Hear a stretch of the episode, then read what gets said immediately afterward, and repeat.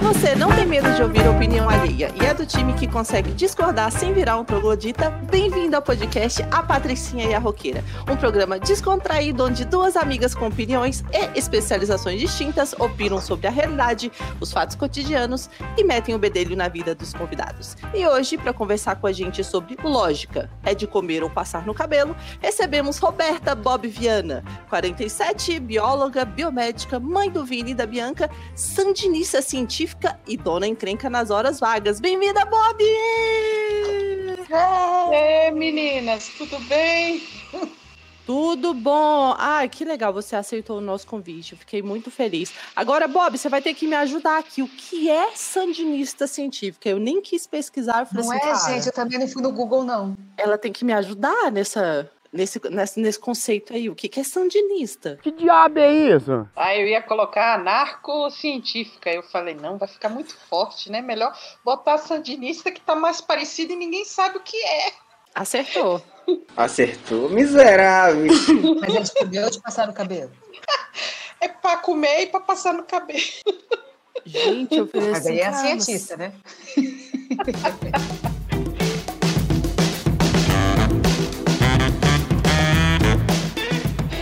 pouquinho de você, Bob. O que, que você faz hoje? Ah, hoje eu estou terminando uma segunda graduação.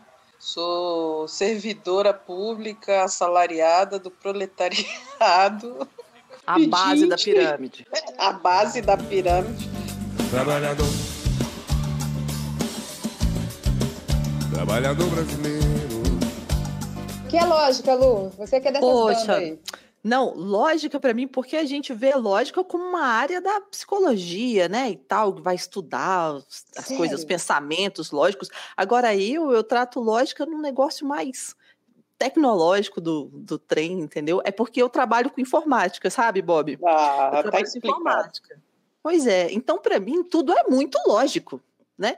É, e, sabe, eu estava pesquisando sobre isso e tal, para a gente fazer aqui a, a, nossa gravação, e aí eu estava vendo que foi provado cientificamente, né, que os homens têm mais é, pensamento lógico, localização, essa coisa espacial, o que eu acho um absurdo, porque eu nunca vi um homem que acerta nem a direção das coisas. Mas dizem que eles são melhores que a gente em localização espacial. Eu não entendo, sério mesmo. E dizem que eles são melhores que a gente nesse sentido de, do pensamento matemático e lógico e tal. Aí eu falei assim: olha, então até que tem lógica de ter tanto mais homem na área de, de informática do, do que mulheres. Porque mulheres, vou te contar, dá para contar nos dedos da mão do Lula, entendeu? Quantas Mas mulheres esse, eu já trabalhei. esse artigo que você falou, ele falava em termos de potencial ou de interesse? Porque são coisas hum. bem diferentes. Porque que existe diferença em cérebros masculino e feminino em termos de interesse, isso é fato. É uma coisa que eu falo: homem e, e, mulheres não são mais inteligentes ou menos inteligentes um que o outro por funcionários de, de maneira diferente. Mas uhum. é que eles chegam a mesmas situações, aos mesmos resultados por caminhos diferentes, entende? Uhum. Então, por isso que eu estou perguntando, porque é interessante falar desse maior interesse das mulheres, dos homens, mas eu não, eu posso errar agora, mas eu acho que se eu não me engano foi a PUC de São Paulo quando abriu o primeiro a primeira turma de informática, 75% eram mulheres. É isso eu não sabia. É, é eu, eu, posso estar enganado se foi a PUC, mas foi uma dessas faculdades aí e era interessante que aí vem o viés de uma sociedade influenciando porque naquela época era associado a essa coisa da informática as telefonistas, que iam ficar atrás de fios, assim, entendeu? Então não despertou o interesse masculino. E aí, o que eu estou falando em termos de potencial ou em termos de interesse? Inclusive, essa reportagem que eu vi entrevistava veteranas dessa época, onde elas foram, o que, que elas se transformaram, na década de 70, isso, né? Então, elas estão vivas hoje ainda, claro. A grande parte, pelo menos. Mas elas então, continuam na informática? Algumas sim. Algumas continuam na informática, na matemática, ou foram para engenharia. Outras não, como a, a lei da vida, né? Muitos homens, é, é, é, um, um curso predominantemente mas feminino, que é o psicologia. Enquanto muitos colegas meus que de repente foram para outra área, passaram num concurso, alguma coisa isso. Mas não quer dizer se é pelo gênero dele, entende? Se é porque é menino ou menina. Ah, entendi. Não, mas eu acho que é por potencial. Pelo menos me pareceu pela, por esse estudo que eu vi que, é, que era isso. E vi também que o, o cérebro masculino é maior, né, mais pesado, mas o nosso é mais denso e mais inteligente para determinadas coisas. Eu achei interessante esse negócio, rapaz. É porque, assim, Juro para você, para conversar com a Kelly tem que ser coisa científica, sabe, Bob? Se a gente não que fatos sérios, ela ser. manda logo Comigo na também, lata. hein? É então ótimo ali. Vai lá, assim, bióloga, do ponto de vista biológico, essa estrutura. Porque eu sempre brinco que o cérebro, na realidade, a gente ainda não sabe muito bem como ele funciona e de que maneira ele funciona. O que a gente tem é hipóteses que diminuem a nossa incerteza sobre eles, entendeu? Então, essa coisa até da massa ser diferente é porque o homem fisicamente é maior do que a gente, entendeu? Então, o cabeção não quer dizer inteligência. Tanto que o próprio Einstein, o cérebro dele tá em, ele, ele entregou o cérebro dele para a ciência, né? E o cérebro dele, inclusive, é menor. É, é, é, em relação à média, o tamanho dele não é considerado, oh, que cabeção, que cérebro Meu grandão." senhor, né? Então, o homem que é considerado um gênio, é padrãozinho. Do ponto de vista biológico falando, da fisiologia humana falando, sobre isso, dizer que o cérebro do homem é um pouco maior que o da mulher. Não li isso, não quer dizer que É. não exista e não tenha, né? Acho que Deixa pode haver condicionantes para isso, né? Como a Kelly mesmo estava falando, né? Aham. Qual, qual que é o condicionante? Que, qual o viés que se aplicou a esse estudo? Mas que existem diferenças. Existem diferenças, entendeu? Inclusive, nessa questão em termos de, de localização, o Uhum. homem se mostra mais habilidoso. Olha só, aí que é a maneira do. Não é que eles se tornam especiais ou não. Existem habilidades melhores, adaptadas, ou seja, o homem se tornou mais ajustável a isso. Então, até pela necessidade, por exemplo, que o homem sempre foi, foi caçar.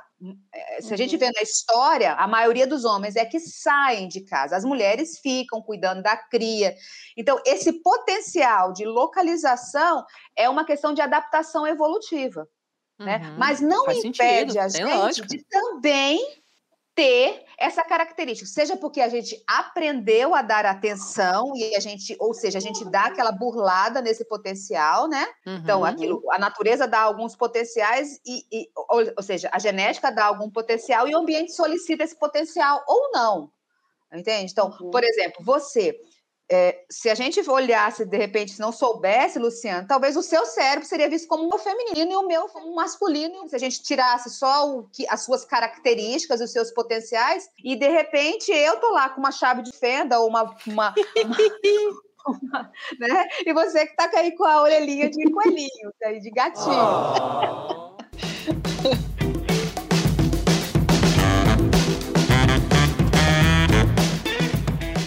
você usa a lógica, Bob, no seu trabalho? Hoje é importante para você? Muito, principalmente na, na aplicação de metodologia de pesquisa. A lógica nada mais que é para um cientista, eu acho que é o conhecimento, né? É o conhecimento que você faz uso, seja ele indutivo, seja ele dedutivo, seja as inferências que você faz, seja o levantamento de hipóteses. Então, isso tem a ver muito com o trabalho de quem quem está fazendo pesquisa, né? A pessoa que faz pesquisa, ela utiliza lógica a todo momento, até porque as hipóteses que a gente levanta, elas são refutadas a cada novo descobrimento, a cada nova publicação que você lê, a cada nova inovação, tecnologia aplicada, né? Então a Uhum. gente trabalha muito com lógica, muito. Ah, agora você pegou num, num ponto que eu achei bem legal, é, que você falou assim que todas as pesquisas acabam sendo refutadas o tempo inteiro. Como que é para você, é, quando você apresenta a- os resultados das suas pesquisas, esse tipo de coisa, como que é para você lidar com aquelas pessoas que contradizem a sua lógica? É difícil? Não, porque a gente, eu pelo menos eu vou citar até o Carl Sagan.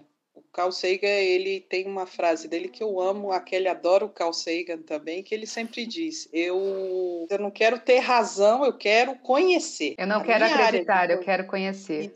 É, exatamente. Eu não quero acreditar, eu quero conhecer. Então, quanto mais conhecimento eu tiver acesso, eu acho que para mim vai ser melhor do que eu ter uma verdade, uma premissa verdadeira, sendo que ninguém vai refutar. Isso quer dizer que teu teu estudo nunca vai ser refutado. Você vai chegar, aquilo é verdadeiro. Por exemplo, a, lei, a ideia da teoria da evolução. Você pegar a teoria da evolução, ela é refutada a cada momento. Não toda a teoria, obviamente, né? Ainda bem, né? Não toda a teoria, mas a cada momento a gente vê é, novas linhas de discussão sobre o, que, o que, que foi a teoria da evolução. Então, isso é ótimo, porque isso quer dizer que Darwin sempre vai estar na, na cresta da onda, a gente sempre vai estar falando com Darwin. Darwin nunca vai estar ultrapassado. Eu acho isso ótimo. Entendeu? Ah, legal. Pô, Bob é uma pessoa de cabeça aberta. refutem o seu estudo, eu acho ótimo. Eu não encontro isso como algo, eu não vejo isso como algo negativo. Mas uma coisa seria a pessoa refutar o seu estudo, questionar alguma coisa dele, assim, sendo uma pessoa delicada e tal. Mas como é que é para você, Bob, quando ah, tem alguém que, em vez de atacar um argumento seu, ataca você? Isso já aconteceu com você? Não, nunca, nunca aconteceu comigo, mas aí também eu acho que eu sou muito de escutar a pessoa. Eu escutaria a pessoa, eu agradeceria, deixaria ela falar e concordaria com tudo que ela dissesse naquele momento. Porque eu não vou, você me desculpa, eu não, não vou perder meu tempo com, com comentários sobre a minha pessoa, sobre coisas que você sabe que não, não tem fundamento teórico, não tem fundamento lógico, não tem fundamento científico, entendeu? Cacanhol! Cacanhol! Gente, Bob é uma pessoa evoluída, ela não vai vir de novo, né? Enquanto a Kelly fica tretando no Facebook, Nossa senhora, gente, A eu já Roberta- passar de novo. A Sofia É. me mandou sair do Facebook, gente. Pelo amor de Deus. A Kelly é a treteira e a Roberta é isso aí, obrigado. Uma boa tarde para você. Tudo de bom, querido, coração. É, o coração. E a Kelly, hashtag vai se lascar, hashtag tomar no meio do não sei o que lá. Isso aí, Kelly. É, é duas atitudes você pode tomar, né? Porque eu não tenho. É, é questão de paciência. Eu não tenho muita paciência. Eu acho que a Kelly tem até mais do que eu. É? porque eu não tenho muita paciência para discutir com esse tipo de gente. Vocês Eu me lembro desculpem, daquela mas- série. Lembra de Arquivo X? Lembro. Eu me lembro que eu gostava muito da série porque o ator lá principal, ele queria acreditar em OVNIs, mas ele, ele não conseguia achar uma prova e ele falava muito uma, é, o, o- tanto que o, o grande slogan da série era a verdade está lá fora. Eu acho interessante a gente falar dessa coisa assim do que o que o outro acredita, o que é verdade, o que não é verdade. E, e- foi mais interessante o que você falou no começo, Lu, que você falou assim: ah, essa parte de lógica é com a é da psicologia. Essa é a última área que é associada com lógica na academia. Inclusive, existe uma questão muito Sim. forte na psicologia, que são as pseudociências. Elas invadem a Sim. psicologia, porque aquilo lá parece uma Sim. terra de ninguém, porque as pessoas trazem uma lógica própria, que é uma lógica interna, entendeu? E não uma lógica externa, que é do mundo. E a ideia de um bom experimentador e um bom fazedor de ciência é buscar essa realidade lá fora, no mundo. Então, por isso que parte do princípio que o experimentador ele quer descobrir o quanto ele está errado sobre a percepção de um problema. E aí que vem a ideia das refutações. Não é simplesmente, ah, o que você está falando é uma bobagem. Não. É o quanto Exato. você está entendendo sobre um fenômeno para poder isolá-lo ao máximo e Exato. transformar aquilo num conceito. Então, a reputação, ela vem dessa continuidade. E esse retrocesso vem de você voltar e pegar o fio da meada, de voltar para a prancheta, de repensar. Porque, por exemplo, quando você fala da área da computação, a gente parte de um mundo físico, de um mundo palpável. E de lá você faz inferências sobre uma projeção de uma etapa para chegar a uma conclusão. né? Uhum. A psicologia e, e- e as ciências humanas, de uma maneira geral, valorizam muito uma subjetividade. E essa subjetividade acaba fugindo de alguns padrões, entendeu? Porque eu Uhum. sou uma mulher, você é uma mulher, Roberto é uma mulher, Henrique é um homem. E aí? Onde é que entra a diferença? Onde é que entra a- o, que, o que realmente a Kelly é, entendeu? Dentro desse universo, espécie, mulher, entendeu? Que maneira isso funciona de um- dentro de uma lógica que você possa conceitualizar. Então, o difícil da lógica é, antes de mais nada, trazer isso para um objeto. De que, que a gente está falando?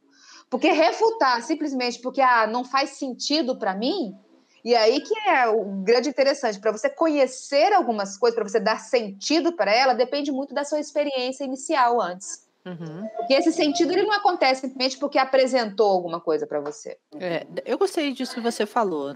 E eu achei bem interessante uma coisa que eu tinha lido, porque e você falou assim: ah, não é simplesmente você refutar as coisas, né? Mas que não, não é simplesmente atacar o negócio. Bem, não concordo porque eu não concordo para mim e, e acabou. Que eu estava lendo aqui de um professor da Unicamp, que ele fez um, um estudo sobre lógica, inclusive ele é professor de lógica, né? E ele estava falando que brasileiro é, é um ser humano assim com uma péssima educação argumentativa, que a gente não consegue Uhum, sustentar um sim. argumento, né? Que a gente Exato. confunde uma, uma Exato. discussão né, com, com briga muito facilmente. E aí a gente Exato. confunde com briga, a gente começa a ver crítica como inveja, falta de amizade, Exato. falta de amor e tal, e a gente, começa a, ganhar, a ganhar apelar. no grito. É, e aí, até a gente chegar naquela máxima, assim, ah, eu tenho o direito de ter minha opinião. Tudo bem, a gente tem o direito de ter opinião, mas, cara, opinião não é argumento, entendeu? Não, não é argumento. Isso aí eu uso aqui em casa, entendeu? Quando fala assim, mamãe, posso fazer? Eu não, por que não? Porque eu não quero.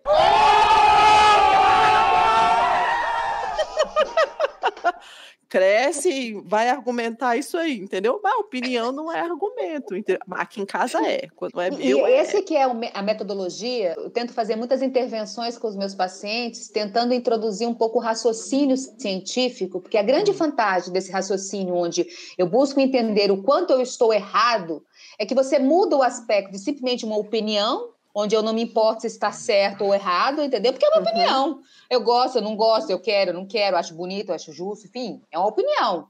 Agora, o conhecimento, ele depende de uma atenção mais selecionada. E essa atenção que traz esse, esse, esses vieses, assim, de tipo, isso não faz parte, isso faz. E como você falou, em termos de nós levarmos muito para o lado pessoal, o argumento, ele foge muito de, de- desse objeto. Por isso que eu falo do É. valor de, de que, que a gente está falando. Porque Uhum. muitas vezes atacar né, o mensageiro dessa verdade que me deixa inconformado com a minha verdade interna é muito mais fácil e muito mais tentador, porque eu, eu- eu desqualifico a fonte, então eu mantenho a minha verdade. Tô melhor hoje, é porque eu tô mais sóbria. Tô sóbrio, tô sóbrio, sobre o efeito do álcool. Tô sóbrio. Achei muito interessante ele falar que a gente finaliza o negócio dizendo que, ah, mas eu posso ter minha opinião. É o tal do eu sou sincero, né? Ai, eu tenho uma preguiça de gente que é mal educada e que se Uhum. apoia nesse tipo de, de argumento, sabe? Ah, eu, que eu, eu sou muito sincero. Não, gente, você não é sincero, você é mal educado. Por isso que uma pessoa, você vai entrar e discutir com uma pessoa como essa, você escuta o que ela tem que falar, obrigado pela sua opinião, entendo, concordo com você. Tchau É, e bento. Só que essa sinceridade, eu, eu- eu sempre gosto de projetar o problema de ser assim, de ser. Não é só o problema de me irritar, entendeu? Mas desse viés psicológico, isso é ruim para a pessoa que vive assim. Porque tem um fenômeno que chama dissonância cognitiva. A dissonância co- cognitiva está sendo muito estudada, principalmente com a teoria das- da mente, e a teoria da mente é sensacional, é que, que une exatamente a biologia com a psicologia, onde você é, entra num desconforto interno quando uma verdade interna sua não ressoa bem com, com algum fato apresentado do ambiente, entendeu? Então, com isso, se você cria muitos mecanismos de defesa para, de repente, baixar essa ansiedade desse desconforto, ou seja, sair da situação, ou jogar. Porque, por exemplo, quando você tem certeza que você está falando uma verdade, a outra pessoa joga isso, é a minha opinião, e você quer estrangular ela, porque é, é como se ela tivesse rompendo um tratado ético de uma sociedade, Com entendeu? Porque, olha, todo mundo. É quando você escuta alguém falar assim, a terra é plana. Aí você fala assim, como você consegue conceber isso? Olha, então meu professor está errado, meu professor de geografia está errado, a minha vida, eu, eu, eu ia me sentir numa, né? Tudo tá Não, errado. Tá tudo errado. E essa pessoa, o que, que ela faz? Se ela realmente acredita naquilo, ela vai ficar, acabar, para diminuir essa ansiedade, ela só tem duas alternativas. Ou ela realmente aceita que dói menos, entendeu? E vai enfrentar isso, ou o que, que ela faz? Ela parte para uma rota de fuga. Então, ela se associa a pessoas que pensam iguais a ela, entendeu? Ela, ela participa de grupos que, que pensam iguais a ela, porque isso é o que dá o conforto. Né? Uma vez eu perguntei no meu Facebook brincando assim, aí galera, é melhor estar certo ou provar que está certo? A maioria da galera falava que queria provar que está certo, né? ou seja, o gostinho da vitória. E muitas vezes você não consegue provar, porque o ambiente que tem que te dar essa devolutiva. E o ambiente, às vezes, é incompetente.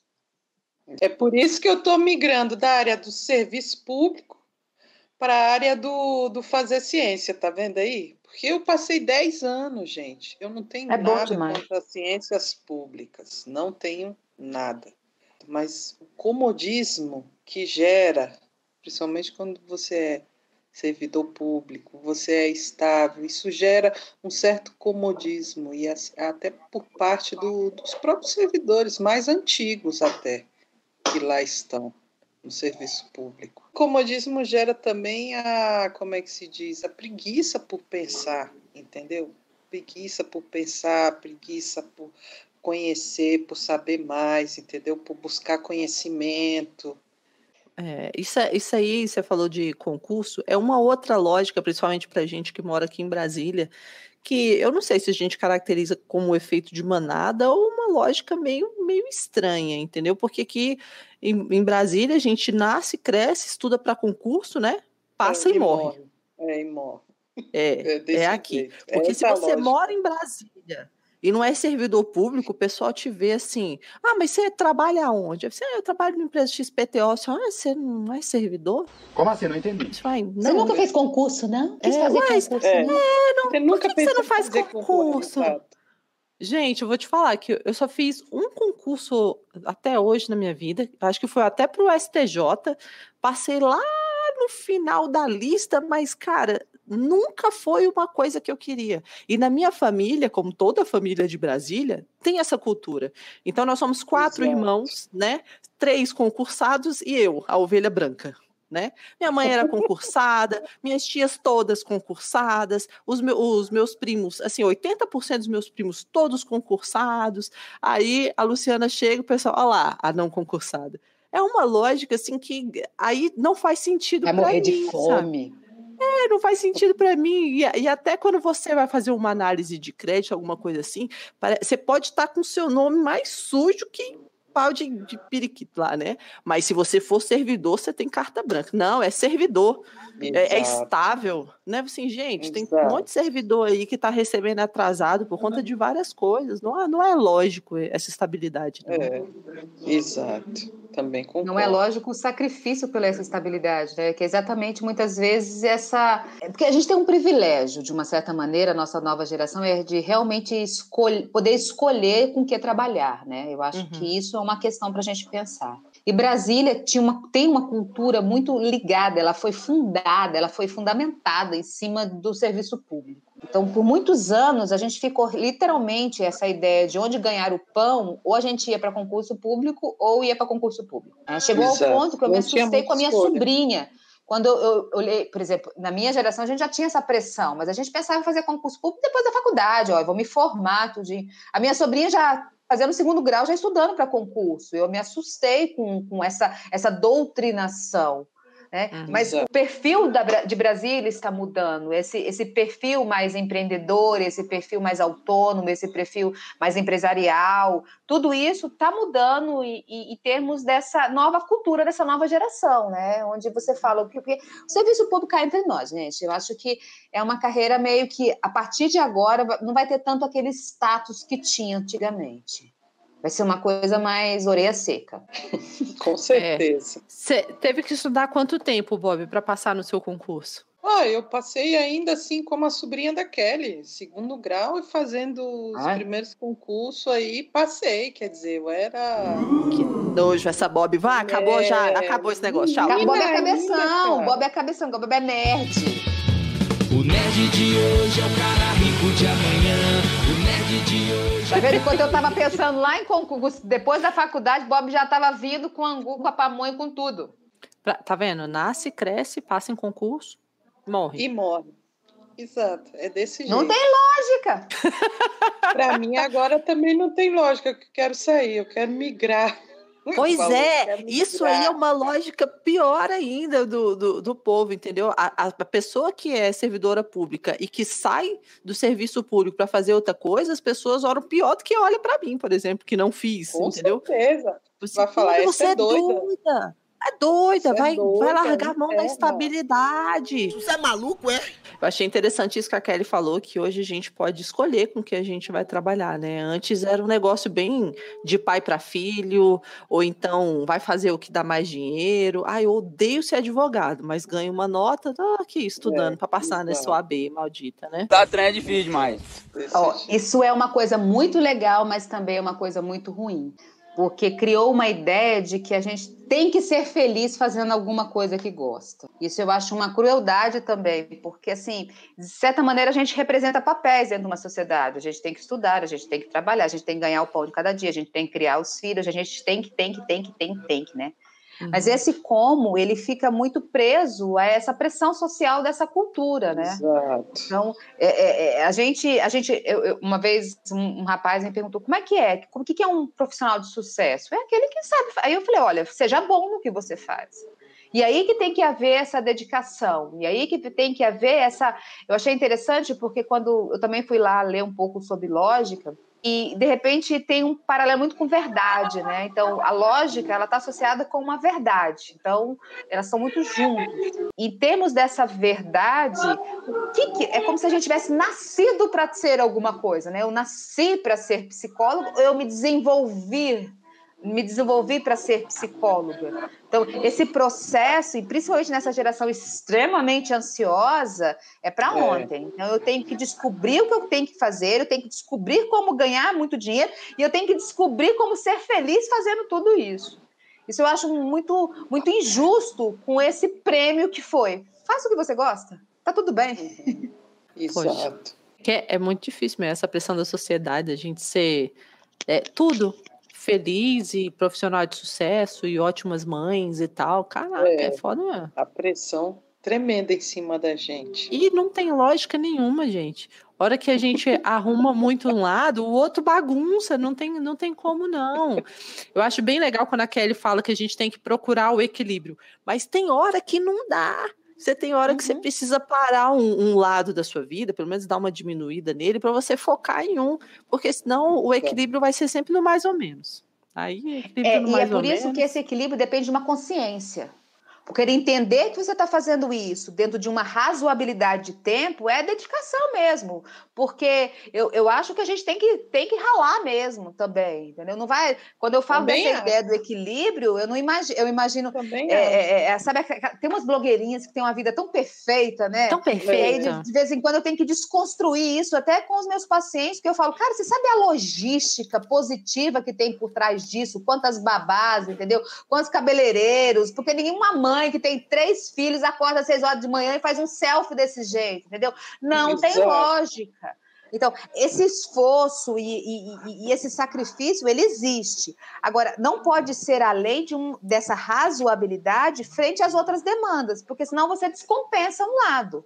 Entendeu? Nós Exato. somos, nós somos seres que, que vi- co- convivemos em muitos espaços, e esses espaços a gente precisa se ajustar as- a, eles, e essa nossa atenção precisa ser dada. Né? É, casamentos são destruídos exatamente por quê? Porque, de repente, um não está dando tanta atenção, e aí o outro entra numa carência. E, e por que, que o outro não está atenção? De repente, ele tem uma boa explicação para isso, e essa explicação é lógica. Mas a lógica daquele ambiente que de repente precisava dessa atenção dele foi ferida e, ou- e foi compartilhada com outra coisa. E aí passou. Diz, ele perdeu. Então, É. quando eu falo disso, não que eu ache que, que a pessoa realmente consegue isso o tempo todo. Não, porque às vezes a gente tem que tá- dar algumas pausas em algumas coisas para se dedicar a, a outra, principalmente em termo atencional. A gente não consegue dar atenção para duas coisas ao mesmo tempo. Se a gente faz isso, é porque uma já está dentro de um repertório aprendido muito bem estabelecido. Se não, pode prestar mais atenção. Bob, fala, fala um pouquinho como é que é pra você morar tão longe dos seus filhos. Um negócio muito sem lógica, né? Porque hoje em dia É, a mãe fica com os lógica. filhos. A mãe que fica com os filhos. Não, até que você essa tá mudando um pouquinho, tem, mas é tá faz, faz, mais, faz mais lógica Mas a mãe eu vou ficar com explicar os por quê, filhos. porque tem muita lógica no que eu vou te explicar. Porque eu morei 13 anos, a Kelly sabe, eu morei 13 anos fora, no Chile, e eu conheci, por exemplo, eu sei, eu estudei no Chile, vi como é que é o ensino no Chile. Então, entre foi uma questão de tipo assim, de sacrifício para mim, porque eu abri mão. Eu falei pelos meus filhos, eles a Bianca nasceu aqui, mas ela foi para lá, ela tinha um mês de nascida. Então era mais chilena que brasileira, né? Uhum. Tinha os amigos, a casa toda nossa lá. Quer dizer, a gente já estava praticamente instalado lá. E meu marido é chileno, professor lá, universitário lá. Então, quer dizer, eu achei que para mim, os meus filhos iam estar bem melhor lá com o pai do que comigo. Então, foi uma opção minha. Então, foi um sacrifício, entendeu? Foi um sacrifício que eu optei por deixar meus filhos com o meu esposo e eles continuarem os estudos lá do que eles ficarem aqui comigo no Brasil. Eles tiveram um mês, um mês não, desculpa, um ano comigo aqui no Brasil, moraram um ano. Mas a adaptação foi horrível. O Vini ainda era muito pequeno, não falava ainda o português direito. Nossa, foi um sacrifício muito grande por parte deles. E eu não Entendi. podia voltar, porque eu já, já era concursada, né? Se eu era concursada. eu Não tem lógica largar o É tipo concurso, da não tem coisa. Não pode largar, ser doida de largar o concurso, Claro que não. largar a estabilidade. Aí essa mulher é muito aloprada, é muito doida. Mas vocês continuam casados? Ou não? Eu, eu metendo o bedelho, tá vendo? Metendo o bedelho. Continuamos, sim. Separados assim. Não, mas, mas casado, tá vendo? É uma coisa que também não tem muita lógica, é o relacionamento à distância. Porque eu já vivi um relacionamento exatamente como o seu, assim, quer dizer, não tão exatamente, porque o meu marido, ele não morava na mesma casa que eu, mas ele morava em Brasília ainda, entendeu? E toda vez que eu ia falar isso com um amigo, alguém que tal, que perguntava, disse, não, não, mas eu não, não moro com meu marido. Mas você é casado? Eu sou. Mas não mora com o marido? Não. É uma coisa que não entra na cabeça das pessoas, entendeu? Que é uma coisa É. que não tem lógica, entendeu? Quer casar, tem que morar junto, então. E Isso é um erro lógico, né? A gente achar que. Porque, assim, de uma certa maneira, a lógica precisa de uns, alguns padrões acontecendo, né? Então, a gente espera que alguns padrões aconteçam e atribui essa repetição a uma lógica. E dentro de uma sociedade machista, não é lógico algumas coisas, alguns comportamentos das mulheres. Então, por exemplo, não é lógico uma mulher deixar os filhos com Com o com, pai. os pa- com o pai. pai. Não é lógico a mulher seguir determinadas carreiras, né? Enfim, essa lógica ela vem desse padrão da sociedade. É, que a gente tá mudando também, né? Tem tanta coisa mudando. Tem muito ainda para caminhar, ainda para mudar, mas a gente tá mudando algumas coisas, né?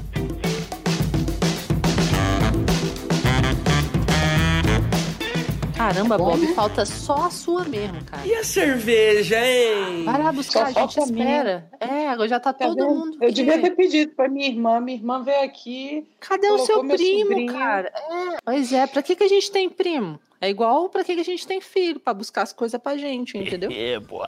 Não é? Pra Mas eles estão no pra meio de uma videoconferência, Lu. Mas os meus são inúteis, sabia? Meus filhos Vocês são não buscam as coisas, não?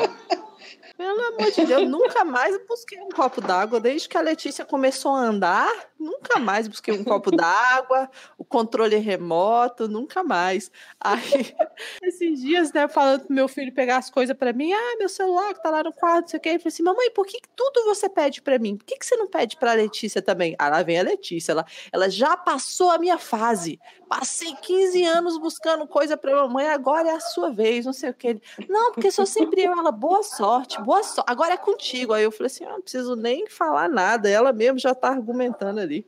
Nice. E se algum dia eu tive cálculo renal, a culpa foi deles que não buscou água para mim. Exatamente.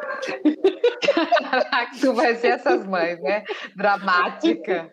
Com certeza. segue algum padrão aí. Claro. Tem eu que sou, aprender contigo, Lu, então. eu sou a mãe da lógica, né? Já viram logo. Quando eu tô sentindo que eu tô perdendo uma argumentação, entendeu? Que meus argumentos estão começando a ficar falhos, aí eu mando a carta master, alfa, blaster. E eu falo assim: é, mas eu sou sua mãe. Pronto. Discussão encerrada, entendeu? Aqui também rola dessas, entendeu? Muito lógico o seu argumento. Tá vendo? Opinião não é argumento, mas certas horas que eu tenho que fazer Mas aí, valer. nesse caso, obedece, manda quem pode, obedece quem tem juízo, né? Quem tem gente? juízo. E aí é bem lógico obedecer. É, É, gente, eu acho que é Obedece lógico e obedece? inteligente obedecer, entendeu? Inteligente obedecer. É, e tá aí uma coisa que eu acho que acaba sendo meio, meio lógica, né? Ai, Kelly, como psicóloga comportamental, pode até é, dizer se eu tô falando abobrinha. Mas, assim, o comportamento, assim, do, dos filhos pra, para os filhos deles acaba sendo mais parecido com o dos pais ou totalmente o, inverso? Olha, na realidade, a gente tem que pensar que, de uma certa maneira, 50%, 50%. Porque, de uma certa, a, a aprendizagem, ela, ela tem uma certa arbi- arbitrariedade. Porque você herda tanto a genética desses pais, né? Então, são esses potenciais Uhum. genéticos, são divididos 50%, 50%, 50% do pai, 50% da mãe. Mas você também há, herda a cultura a qual você foi inserida, onde você foi parida, entendeu? Então, essa cultura também vai te influenci- influenciar. Isso é a parte dessa genética. É, É o meio te influenciando. Isso aí já é o fenotipo. É o que você está falando. Isso aí já entra também na área biológica, viu? Que é Isso, porque tem a ontogenia, genética. É a parte da gené da- de como você aprende, e os fenótipos são a, a manifestação dessa genética, né? a manifestação meio, dessas características, né? No Mas meio, essa ontogenia, ela também, ela também influencia nessa, nessa questão do comportamento, que são os hábitos, como você aprende. É, é, tem uma coisa que eu sempre falo, que uma geração ela tem que ser melhor do que a outra, porque a ideia é a gente ir para frente, né? Então, é, você tem, o, querendo ou não, os filhos, eles têm tanto os modelos positivos em relação aos pais, como os modelos negativos, que é essa observação desses criadores em termos de parâmetro, então, o que é aceitável, o que não é aceitável, entendeu? O que é coerente, o que não é coerente, a lógica. Eu sempre tive muito cuidado em não mentir para os meus filhos. É, e eu sempre fiquei muito brava se alguém inventasse alguma historinha do tipo, ah, Papai aquele Noel? ele vai ali rapidinho e volta, e de repente eu ia passar a tarde inteira fora. Eu voltava e falava assim: olha, tá vendo aquele relógio ali? Quando ele chegar em tal ponto, provavelmente eu chego mais ou menos nessa hora. Eles não sabiam nem hora, mas eu dava uma localização para eles. Porque essa coisa de rapidinho, homem do saco, eu falava, olha, não vai ali para a esquina que o homem do saco vai pegar. Eu, eu chegava ele e falei assim, olha só, se você for para lá, você vai sumir, eu não vou te achar, e você vai perder do meu campo de vista, eu vou ficar doido, então é melhor você ficar na minha reta. Então, eu usei muito essa coisa meio direta. É, manipular a verdade, eu achava que daria para eles esse resultado dessa, o que é real, né? Em que eu posso confiar. Então, os filhos, eles precisam superar esses pais. Então, não é só uma questão do que eles aprenderam, mas é como eles vão usar isso e aplicar isso na continuidade da vida deles próprios. E o Papai Noel, Kelly? Nunca existiu? Não, ele existiu, mas eu nunca expliquei quem ele era, entendeu? Eu falei, ó, Papai Noel traz um presente, eu não contei quem era. Aí chegou uma hora que eles viram que era eu, o Lu, e aí eu dei risada e acabou. Da mesma maneira, eu tive fada de dente, eu tive coelhinho da Páscoa que fez, que fez pezinhos, entendeu? É, eu sempre tive. O Lu já se vestiu de Papai Noel. Eu gosto dessa coisa lúdica, da mesma maneira que tem Halloween na minha casa, tem. tem Adoro o Halloween. Tem cara mesmo, hein, Bob? Tem cara mesmo. Esse negócio de Halloween pra Kelly é quase uma religião, né? Nossa, eu adoro. É por isso que a gente se dá tão bem. Hoje o Luiz, ele tá trocando de dente ainda, ele trocou o último dente, né? Agora ele chama assim, e aí, a, fa a fada do minoxidil vai vir me dar um presentinho? O pai usou o minoxidil para crescer a barba, entendeu? Então, aí a gente ainda consegue, a gente fez ainda o último ritual, do último dente dele. Foi lá, colocou, tirou o travesseiro, tava lá as moedinhas, ele sabendo que aquilo não era real. O que eu sempre tive Uhum. uma preocupação dos meus filhos não foi esconder ou, ou não dar um mundo lúdico para eles, nessa ideia da fantasia, mas é de uma certa maneira não focar na fantasia, mas ensiná-los a discernir o que era real do que era uma, uma, uma falácia ou uma fantasia. Aquilo de realmente tem que fazer sentido. Tem que ter lógica. Tem que ter lógica. E eles são bons em lógica hoje. Eu acho eles sensacionais, meus moleques. Ai, Ah, eu adorava sair também com os meus filhos. Quando eu tava com eles, eu adorava sair pedir doce na rua. Nossa, Ah, Cosme e Damião?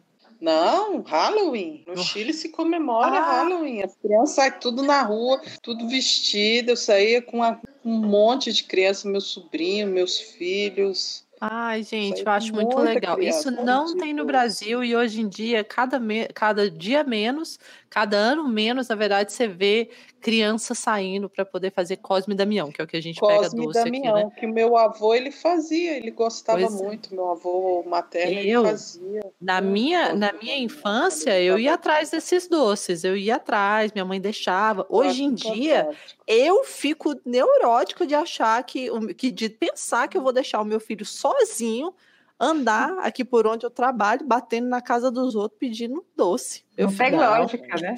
Nenhuma. A minha mãe falava assim: pode ir lá, filha. Juntava com um monte de menina e a gente ia, fica- passeava na quadra, na quadra do lado e tal. De boa, chegava em casa. Hoje em dia, só de pensar, meu filho, vou descer ali para levar o lixo. Peraí, deixa eu colocar esse GPS aqui na sua pele, esse microfone, essa câmera na sua cabeça. Quero saber onde você tá o tempo inteiro. Fiquei neurótica, credo. Terrível isso, né? Terrível. É demais, para você principalmente. Não, eu já, eu já tô naquele nível já, minha filha sai. Agora, não, não tanto, né? Porque estamos em pandemia, mas quando a gente estava na, na descendente da, da curva, né? Que a gente tinha menos casos e tal, ela saiu com, com os amigos dela, e aí ela falou assim: Ah, vou chegar tarde. Se eu chegar tarde comigo não funciona, não. Quero saber que hora vai chegar.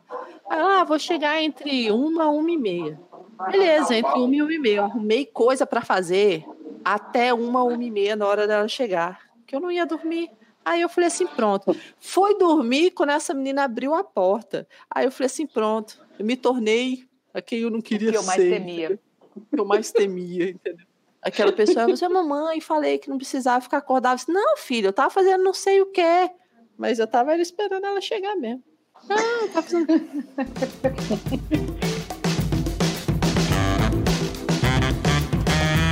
Vamos para os nossos quadros. Você conseguiu pensar em alguma coisa, Bob, para falar nos nossos quadros?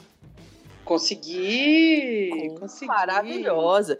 Então vamos para o nosso primeiro quadro, que é o meu Amigão Sem Noção, particularmente é o meu quadro mais mais querido, onde a gente conta a história, o nosso, de um amigo nosso que fez um ato sem noção. Mas vocês acreditam que eu não consegui pensar em nada dessa vez? Eu sempre tenho tantas histórias agrupadas. Hoje eu não consegui pensar em nada. Kelly, hoje então você começa. Qual é o seu amigão sem noção de hoje? Olha, eu não tinha pensado em nada, mas o Lui me inspirou porque me lembrou uma coisa que aconteceu hoje. Estava aqui enrolada com a pós, né? Concentradíssima de manhã. E a, a, Sofia, os meninos, eles quase não choram. Eles choravam muito quando eram crianças, mas chorar depois de adulta eu nunca mais ouvi. E aí eu tô aqui em cima, eu escuto a minha filha chorar compulsivamente, aquele choro sentido, assim, como se tivesse morrido alguém. Eu desci essas escadas como se não houvesse amanhã. Eu nem sei como eu cheguei lá embaixo. Eu Aconteceu chego lá embaixo, tá ela com o celular na mão e o pai, calma, minha filha. Aí ele, e ela gritava: Por que, que ele fez isso? Por que, que ele fez isso, pai? Eu falei: Alguém se matou. Quem se matou? O que aconteceu? Ela, e ela tá namorando, gente. Primeiro namoradinho que ela, né? e aí, quando eu abro, porque eu pego o celular dela, assim, que eu olho, era uma mensagem desse namorado dela, escrevendo um monte de coisa, assim, falando assim: Olha, eu acho que a nossa relação tá indo rápido demais Eu acho que a gente sempre se fala à noite e eu tô querendo te dizer isso há muito tempo. Talvez eu não sinta a mesma coisa que você sente. É, eu não esqueci a fulana de tal, então eu acho que eu tinha que contar isso para você. E, e ele estava escrevendo isso tudo ah, naquele momento. As mensagens não tinham terminado, estavam acontecendo ali. Aí eu peguei o celular, olhei e aí eu tentando acalmar ela, eu pensei, cara, que é isso? Ele tá, é, ela, ela, mãe, ele tá terminando comigo, ele tá terminando comigo. Eu, calma, filha, ele tá tentando. E aí eu fui lá, né? Ai, meu Deus, psicóloga agora, mãe, como é que eu faço? Eu, filha, vamos tentar entender o que ele está dizendo. Né? Vamos tentar. É, é, é, é ele está tentando te contar alguma coisa, mas vamos com calma, não, não, se precipita, não, não sei o quê. E aí ela largou o celular, não queria falar, e eu abraçava ela, ela chorava, chorava. Aí, de repente, ela pega o celular e ela. Mãe, que dia é hoje? Mentira!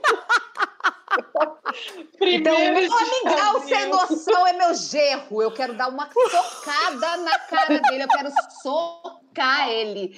Que ele esse podcast, ele saiba que a sogra dele quer socar a cara dele, porque ele fez minha filha chorar de graça. Meu Deus, essa foi a melhor. Agora eu lembrei. Eu já fui esse amigão sem noção também. Eu fiz com o Fábio. Mas eu fui. To... Foi todo um trabalho. Eu não deixei para fazer isso no dia primeiro Você de abril. Você é sem não. noção, cara. Essas não, coisas tipo, não se brinca, não, gente. Foram dez dias. Não, o meu foi, foi tipo dez dias. Eu fui preparando ele dez dias. Fui dizendo que minha menstruação estava atrasada, dizendo que eu estava sentindo Eita. os peitos mais inchados. Pelo, perdeu. Eu estava enjoada, não sei o que. Eu passei dez dias. Todo dia eu jogava uma dessa. Quando chegou dia primeiro de abril eu mandei para ele uma foto de um exame positivo de gravidez. Que eu peguei na internet, Meu né? Deus. A menina tava com a unha pintada igual a minha. Eu pintei da mesma cor da foto, porque eu já tinha pego a foto e mandei para ele. Eu falei assim: amor, a gente precisa conversar. Pá! Mandei. Gente, mas esse homem me ligou em questão de segundos. Aí ele, quando isso? Eu não consegui nem. nem quando você lembra aquela terça-feira tarde, não? Eu comecei a rir, eu não consegui nem concluir o negócio, cara. A mensagem mal chegou no celular dele, já me ligou. Ele falou assim: Como que foi isso? Aí eu comecei a rir. Aí ele, Olha, Linda, você tá nervosa? Fala direito. Aí eu falei assim: não, amor, você não se tocou que dia é hoje, não, porque eu tava rindo tanto que eu não consegui nem levar pra que frente, mas foi dez dias, o negócio foi bem, bem embasado. Eu fui um amigão sem noção. Bob, qual é o seu? Conta pra gente. o meu sem noção é que eu sempre dava uma desperta, principalmente quando eu era pequena. Porque eu tinha um avô, principalmente meus avós é, paternos, que eles eram tudo meus chegados. Então eu me aproveitava, eu era pequena, mas era, eu era o demônio, o satanás. Sua avó dava dinheiro escondidinho, assim, ó? Também fazia isso, mas eu fazia coisa pior. Eu fazia chantagem emocional. Porque a gente tinha. Eu, como eu tinha minha mãe muito católica na época, toda criança, antes de dormir, ela, quando ela vai para a cama dormir, principalmente as crianças pequenas, era costume, 30, 40 anos atrás, você rezar, né? Rezar pelo menos o Pai Nosso, é, Ave Maria, não sei o que, e depois de dormir, né? Uhum. E a uhum. minha irmã, que era que a gente tem diferença de um ano só, né? Ela rezou primeiro do que eu. Quando eu fiquei sabendo disso, eu cheguei no quarto, fiquei arrasada, comecei a chorar, dramática, que drama, drama queen, dramática, né? Me acabei. Meu, e meu avô viu toda a cena, meu avô paterno viu toda a cena. Ele, e ele chegou perto de mim e falou: Minha Santinha, ele me chamava de Minha Santinha, olha só, hein? Minha Eu Santinha, te conhecia, que que né, aconteceu com você? A Renata, a Renata é minha irmã. Ela rezou primeiro do que eu. Isso é um absurdo. Eu sou a mais velha. Eu tenho que rezar primeiro. Ele, peraí que a gente vai resolver isso aqui. Aí ele foi lá, assoprou. Segundo ele, fez um lance lá que assoprou no ar e capturou a, a reza da Renata, cara. Ô, gente, a voz. A Renata não valeu a reza da Renata. A Renata teve que rezar de novo. Aí volta a reza. Sem volta noção. Rezei na frente dela. Ai, gente, a voz. Eu amo a voz. Coisa fofinha. E você aí sim, Tem- Tem obrigada. que ser como mais sem noção do que isso. Ai, senhor Só é amado. tu cair nessa. Bicho fazer drama porque a outra rezou primeiro, senhor amado. É. Pra É. vocês verem, bicho. Meu Ainda bem que senhor. o Pokémon Bob evoluiu, né, Bob? Ainda bem, né? Pokémon Bob demais essa. O nosso próximo quadro é o Se Liga na Dica e eu tenho uma dica bem legal para dar. Eu até peguei aqui, ó, que é um podcast, a gente vai ver o áudio, né, mas eu trouxe aqui o meu livrinho, ó. Poder da Autoresponsabilidade. Dá para ver aí? Gente, muito bacana. O coach brasileiro, né? O poder da autorresponsabilidade. É bem fininho, bem pequenininho, tá vendo? Ó, Cabe na mão. É um livro que Ah! você vê numa sentada. Numa sentadinha, Tipo uma hora você pocket mata esse book. livro, sabe? É, tipo um Nossa. pocket, exatamente. Cara, é um livro muito legal e tem algumas leis da autorresponsabilidade, assim. São seis leis, eu não vou ler todas, não para não dar spoiler e tal, mas eu vou ler uma que eu acho bem, bem bacana, né, da- dessas leis. Que é assim, ó, que é a quinta. Se for para justificar os seus erros, aprenda com eles. Que a gente tem mania de ficar se martirizando e jogando nas, na nossa costa, nas nossas costas, né, o peso das nossas ações e tal. Então, ao invés de a gente se martirizar, a gente aprende com os erros e para de ficar sofrendo aí à toa. Essa é a minha dica de hoje. Bob, qual é a sua dica de hoje? Minha dica pode ser um filme? Claro. O que você quiser. Pode? É, beleza. Um filme que eu assisti recentemente que se chama Radioatividade, que é a cinebiografia da Marie Curie. E ele está estreando dia 12 agora pelo Netflix. Radioatividade, vou colocar aqui de Marie Curie. Isso, e eu ler. gostaria que vocês assistissem, porque é muito legal. Muito legal mesmo. Nossa. adorei. E eu já sou muito fã, já até anotei aqui, vai entrar no meu next. E a sua, Kelly? Então, então assim, eu sempre costumo brincar antes da pandemia, que antes da pandemia, para mim já era modinha defender a ciência, tá? Então, assim, eu já fazia isso antes de virar modinha. Então, eu quero indicar o livro do Steven Pinker, que é O Novo Iluminismo, em defesa da razão e da ciência, né? Então, assim, é basicamente isso, é que ele fala que a gente está vivendo um novo iluminismo em termos de se adequar, se ajustar aos novos conceitos que estão acontecendo, rever é aquilo que a gente está falando assim da, da ideia da refutação, não é só refutar porque assim, ó, não concordo com nada disso, vamos começar do zero. Sempre tem alguma coisa para se aproveitar, mas também tem alguma coisa para lapidar e tirar, entendeu? Então, nessa nessa ideia de uma evolução da ciência, existe uma lapidação das ideias, onde você tira o- o desnecessário ou o exagero ajusta essas informações, mas a gente ainda vem buscando, a gente já vem puxando um raciocínio. Então, ele parte que a ideia da razão e a ciência são essas coisas que impulsionam o que a gente chama de humanidade. Então, esse livro do Steven Pinker, que é O Novo Iluminismo.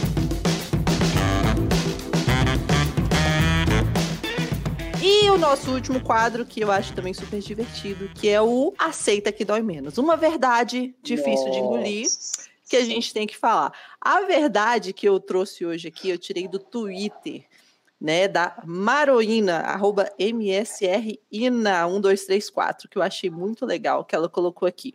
Eu sei porque homens acham feminista chata. Deve ser chato acreditar que mulher nasceu para te servir e do nada aparece uma que manda você se fuder. Nice. Essa tava boa. Essa é menos. uma verdade sensacional.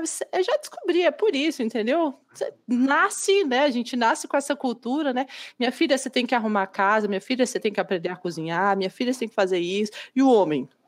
Meu filho, você tem que aprender. Ah, ok, não, não vejo, né? Aí do nada você encontra uma mulher que manda você se lascar e vai você fazer a sua comida. É por isso deve ser chato que eles acham É. feminista chata. Fantástica. Em MS espanhol, isso seria um, aqui no poto. Em espanhol, seria a expressão aqui no poto. Pimenta no cu dos outros é refresco. Seria como uma coisa assim. É isso aí. Kelly, qual é o seu aceita que dói menos de hoje? Homeopatia não funciona. O quê? Homeopatia não funciona. Aceitem, gente.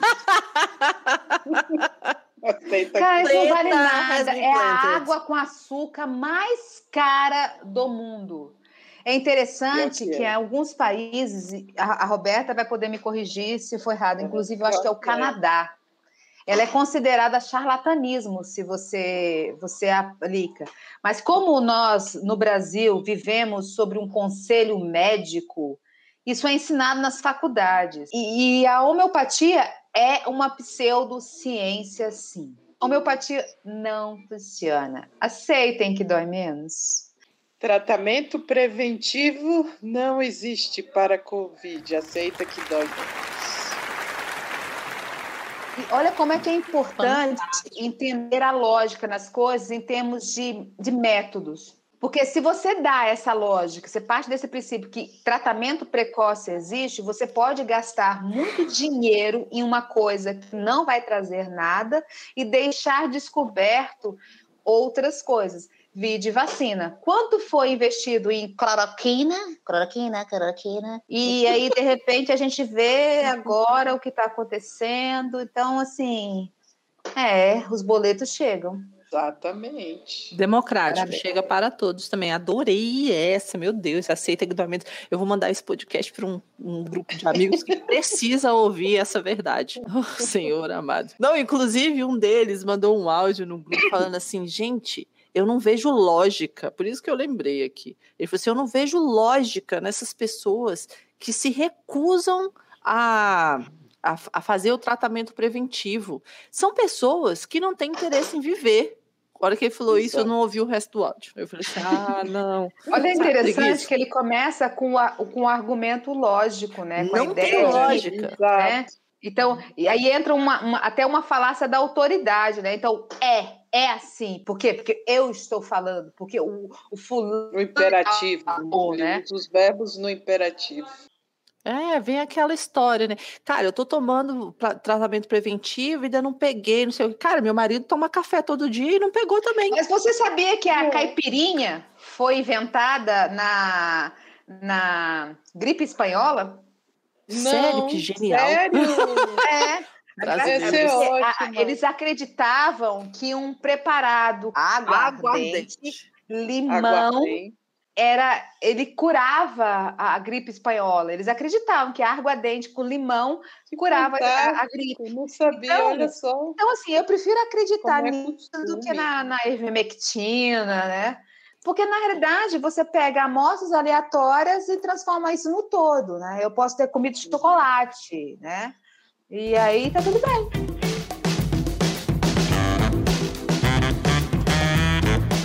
Gente, foi muito legal estar aqui hoje com vocês. E o Bob, obrigada Ah, de novo por você ter já aceitado o nosso convite. Mas eu adorei te conhecer, coisa fofa. Depois você passa lá no meu Instagram para deixar o seu Instagram para poder seguir você também. Já passei lá desde manhã cedo, já. Maravilhosa. Hoje eu não entrei ainda. Bob, Não entrei hoje Já ainda, então tô eu não posso nem te lá. dizer. entendeu? Maravilhosa.